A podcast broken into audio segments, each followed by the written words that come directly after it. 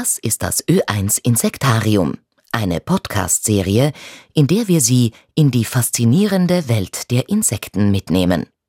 In der fünften Staffel geht es um das Überwintern von Insekten.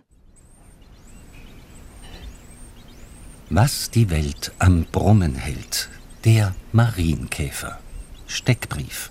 Aussehen halbkugeliger Körper in Rot oder anderen Signalfarben, zumeist mit Punkten. Größe 1 bis 12 Millimeter. Nahrung Blattläuse und Schildläuse. Vorkommen weltweit verbreitet mit rund 6000 Arten bis ins Hochgebirge. In Österreich gibt es 60 bis 70 Marienkäferarten. Ein rotes Kleid,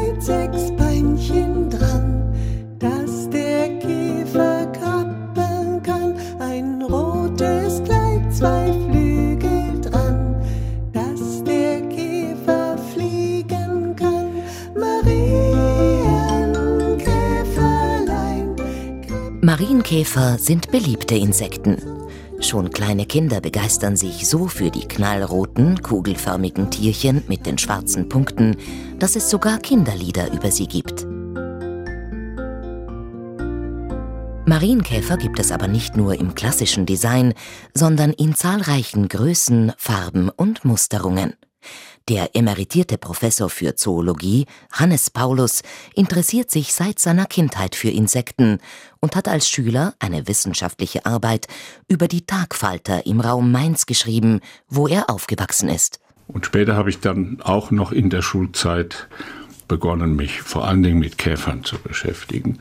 Ist ja auch die artenreichste Tiergruppe auf unserer Erde mit wahrscheinlich 600.000, 700.000 verschiedenen Arten demnach also sehr vielfältig. Und die Vielfalt war es, die mich immer interessiert hat. Und dann erst später natürlich die biologischen Zusammenhänge, ökologischen Zusammenhänge. Ich habe dann auch angefangen, mich mit der Feinstruktur von Organen zu beschäftigen. Besonders interessant fand ich die Facettenaugen. Mit denen habe ich mich auch wissenschaftlich sehr beschäftigt. Und letztlich haben die Ergebnisse dieser Untersuchungen mich nach Wien geführt. 1991 wurde er zum Ordinarius für Zoologie an die Universität Wien berufen und gründete dort das Institut für Evolutionsbiologie, das er bis 2013 leitete.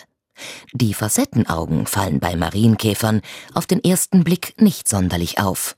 Bemerkenswert hingegen ist ihre Vielfalt. Marienkäfer sind eine Familie innerhalb der Käfer mit weltweit an die 6.000 oder 7.000 verschiedenen Arten, also durchaus artenreich auch.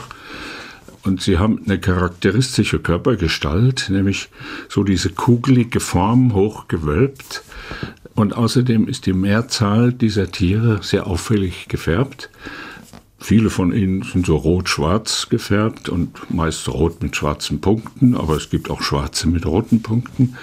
Es gibt aber auch andere, die sind gelb und haben schwarze Punkte und dann alles Mögliche dazwischen an Färbungen. In Österreich gibt es 70 bis 80 Marienkäferarten. Der am besten bekannte Marienkäfer hat kräftig rote Flügel mit sieben schwarzen Punkten sowie je zwei weiße Punkte auf dem Halsschild und auf dem Kopf. Er heißt deshalb Siebenpunkt-Marienkäfer. Beliebt war er schon lange vor Schokoladenglücksbringern und Kindergartenliedern, sagt der Insektenforscher Hannes Paulus. Marienkäfer, vor allen Dingen eben dieser Siebenpunkt-Marienkäfer, der gilt schon seit mindestens seit dem frühen Mittelalter, wahrscheinlich noch sehr, sehr viel früher, als eine Art Glücksbringer Vermutlich hat auch die Bezeichnung Marienkäfer damit etwas zu tun, weil Marienkäfer bezieht sich auf die Mutter Gottes, auf die heilige Maria. Und die damalige Meinung war, dass die Maria diese Käfer schickt, um dem Menschen Glück zu bringen, Gesundheit zu bringen. Es hatte natürlich auch noch den biologischen Hintergrund. Die Bauern damals mit Sicherheit gemerkt haben, dass diese Käfer auch in ihren Kulturen als Fressfeinde, nämlich vor allen Dingen von Blattläusen auftreten und die dort durchaus ganz ordentlich aufräumen können. Denn die meisten Marienkäfer fressen als Larve und als ausgewachsener Käfer ausschließlich Blattläuse und Schildläuse, und das in großer Zahl. Welchen evolutionären Zweck haben ihre zumeist kräftigen Farben und Muster? Die Färbung ist eine Abschreckfarbe in dem Sinne, weil die Marienkäfer eigentlich giftig sind. Marienkäfer können ein körpereigenes Gift produzieren, das ist so eine gelbliche Flüssigkeit, die vielleicht jeder schon mal gesehen hat, wenn er so einen Marienkäfer in die Hand nimmt.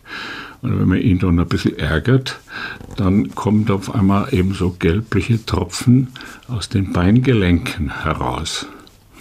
Und das ist eigentlich eine ziemlich giftige Substanz, stammt aus der Gruppe der Alkaloide. Und das ist zumindest für die kleineren Fressfeinde von Marienkäfern durchaus eine ziemliche Abschreckung. Für Menschen ist diese kleine Menge an Gift unerheblich, aber abschlecken sollte man es vielleicht doch nicht. Normalerweise trifft man in der Natur auch nur auf einzelne Marienkäfer, doch im Herbst oder Winter können es unter Umständen viele auf einem Haufen sein. Die Mehrzahl der Arten überwintern als fertige Käfer und suchen sich dann im Spätherbst Überwinterungsplätze die normalerweise irgendwo draußen unter der Rinde im trockenen Laub oder sonst wo sich befinden. Im äh, Siedlungsbereich gehen sie dann allerdings auch gerne in die Häuser.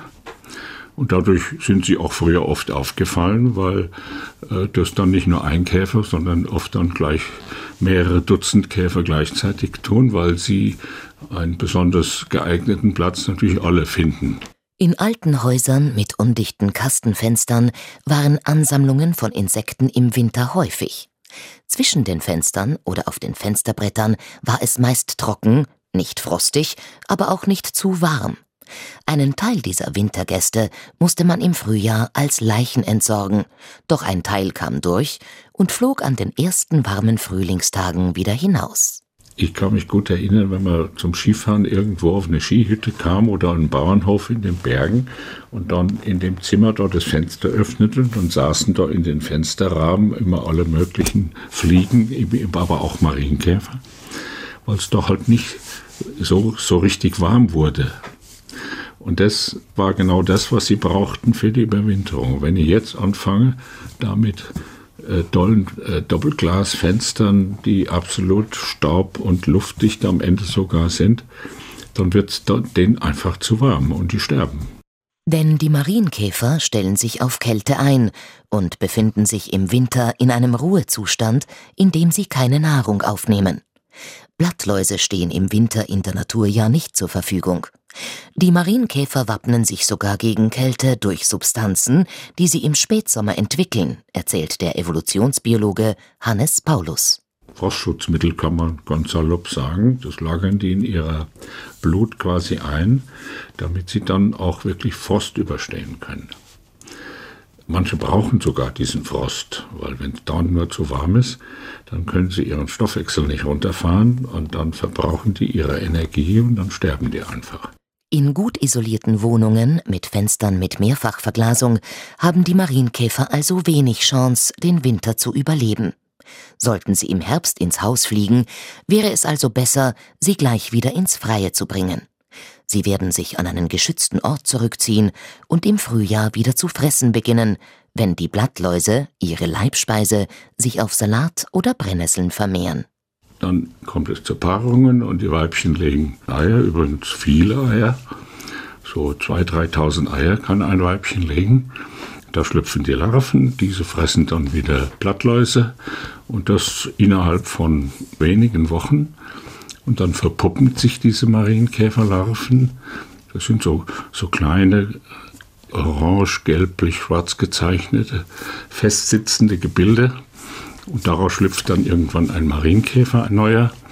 Und dann geht der Zyklus weiter und wenn die Witterung es erlaubt, finden dann zwei, drei Generationen im Laufe des Jahres statt.